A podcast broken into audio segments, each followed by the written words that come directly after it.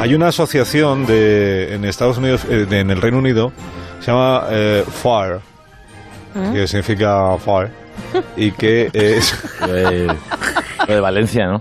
que Fire. Fallas. promueve... Fallas significa. Fire. Sí, Fallas, fallas, sí. Promueve... Mr. Pyrotechnic, you can start the mascleta. Lo que promueve es, es un movimiento que dice que hay que jubilarse a los 40 años. Claro. ¿Cómo tienes que hacer Sí, cuando, sí, sí. cuando aún no los tienes para Claro. poder jubilarte a los, a los 40 A ver, años? entonces, ¿qué tenemos que hacer cuando lleguemos a los 40? Pues, pues supongo que tendrás que ahorrar muchísimo cuando tienes 20, 21, Ah. 22. No, no forzosamente. Me interesa. Puedes convencer a alguien para que te ponga de presidente del Consejo General del Poder Judicial o, o hacerte senador. Nos acompaña esta mañana alguien que sabe muchísimo sobre el FAR y, y cómo jubilarse a, a los 40 años. Se trata de eh, Uriol Gassan. Eh, buenos días, Uriol. Me cuesta, buenos días, pero Buenos me cuesta días. decir estas palabras porque son horas muy tempranas. Un lunes antes de las 12, pues uno no es persona, ¿eh? Aún estoy despegándome de la almohada y del osito de peluche. Este movimiento suyo apuesta, lo he explicado bien, ¿no? Por la jubilación temprana, diríamos. No nos gusta ese adjetivo para la palabra Vaya, jubilación. pues. No me hable usted de temprano, que le estoy diciendo que tengo sueño. Yo más que todo es jubilarnos pronto. Lo, ¿eh? lo, que, lo que yo promuevo realmente es Sí. no trabajar nunca. Es otro concepto, es la jubilación preventiva. Jubilación un nuevo preventiva. concepto, sí. Ya, pero ¿cómo podría funcionar el país, por ejemplo, si todo el mundo hiciera lo que usted propone? Hombre, yo el país no estoy para ello. Yo, míreme a mí, yo soy un ejemplo vivo. Llevo 55 años viviendo con mis padres. Eh, de hecho, les he pasado en edad y todo. O sea, tengo más años que ellos. He logrado un proyecto nuevo de vida.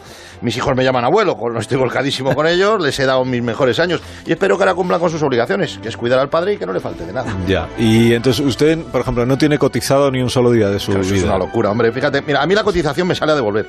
Es que, es que no es que no trabaje, es que no salió ningún puesto hecho a mi medida. Yo lo de los trabajos manuales lo llevo mal. Tengo una dolencia que me impide Ah. eh, hacer realizar cualquier actividad. Me, me lo tiene que gritar un tribunal médico. Ya, cualquier ya, ya. Una, una dolencia, pero que, que se puede contar qué le pasa Sí, pues, exactamente. mira qué callos tengo. Mira, mira, mira qué dedo gordo. Mira, mira, mira. Mira, mira qué callos. ¿eh? Pero no, no es de tirar de carretillo, ni de paleta, ni de ladrillo. No, no, no. Esto es de jugar a la play. Tengo, tengo los pulgares como dos berenjenas de Almagro. Bueno, pero por volver un poco al, al origen de la conversación, que es eh, el decálogo de su movimiento, ¿cuál sería? Hombre, esto exige muchas renuncias, mucha capacitación. ¿eh? No- Uno no puede ponerse a trabajar a la loca sin tener buena formación. Vivimos en un mercado muy competitivo. Hay que ampliar la formación, para mí, hasta los 35 años, pero sin ansiarse. Una asignatura por año para que los, concept- los conocimientos queden perfectamente fijados. Y luego es tan importante el descanso como el esfuerzo. Para rendir bien hay que estar descansado. Eh, el gobierno debe invertir en ocio, porque eso al final repercute en la productividad. Se necesitan más festivos. Mira, la Semana Santa, yo tengo un estudio preparado, la Semana Santa tiene que durar 15 días, ¿eh? 15. así nos garantizamos que no llueva y evitamos disgustos. Ahora viene el puente de la Constitución, pues lo empalmamos con el de Navidades, que es que lo que hay en medio es tiempo muerto, es un terreno baldío, son, son días en los que uno no está centrado. Ya, ya, ya. De hecho, la gente está ahora mismo más pensando en la cena Nochebuena y en los regalos que en otras cosas. Y otro tema, los permisos. Permisos de maternidad y paternidad, está muy bien, pero eso es cortoplacista. ¿eh? Nosotros proponemos el permiso de cena copiosa, que es cuando te pones ternasco la noche anterior y no estás en condiciones de eh, También cuando tu equipo ha perdido. Por ejemplo, ¿hoy cómo cree que están los seguidores del Barça? Pues ¿Dicen, mal. "No, ¿Esa gente va a producir hoy? ¿Van a rendir? Por supuesto que no. No, Además, no, ya lo digo yo que no. Efectivamente. Yo diría que obligarles a ir a la oficina es violencia psicológica. Esas personas necesitan pasar el duelo y asimilar lo que han vivido, que es muy duro. Y luego, mira, la jubilación, definitivamente, Eso porque este es el tema clave. La jubilación a los 40, ¿eso cómo se hace? Antes de los 40. Porque el sistema es muy 40. perverso. ¿Qué es eso de jubilarse cuando uno ya no está en condiciones? ¿Cuántos jubilados se han quedado con las ganas de hacer un Ironman? Te llega la edad del retiro y uno está con el cuerpo para ese esfuerzo extremo. Hay que, hay que jubilarse a tiempo para disfrutar de la vida. ¿Que a uno le apetece subir el K2? Pues con alegría.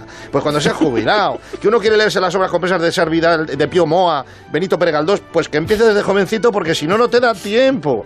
La clave, la clave, planificación. Ah, esto es. Estudiar hasta los 35, 37, trabajar hasta los 39, 40 años si me apura, y después dedicarse a disfrutar del ocio de uno mismo. La vida son dos días, oiga, yo al menos uno de ellos me lo paso durmiendo. Y si me permite y no le molesta, me voy a retirar a dormir, que, que tengo un poquito todavía, tengo que pegar otra cabezada fuerte Sí, contra, sí, sí, contra la almohada, que es que veo yo que Ay. me está llamando, me está haciendo quickie quickie. Por nosotros que no sea. Que tenga muy buen día y, que le, y que le quede una buena pensión a usted. cuando- Ay, lamentablemente eso depende de mis hijos. Espero que sepan estar a la altura, a la de cigalas que hay que comer para llevar a casa un plato de lentejas.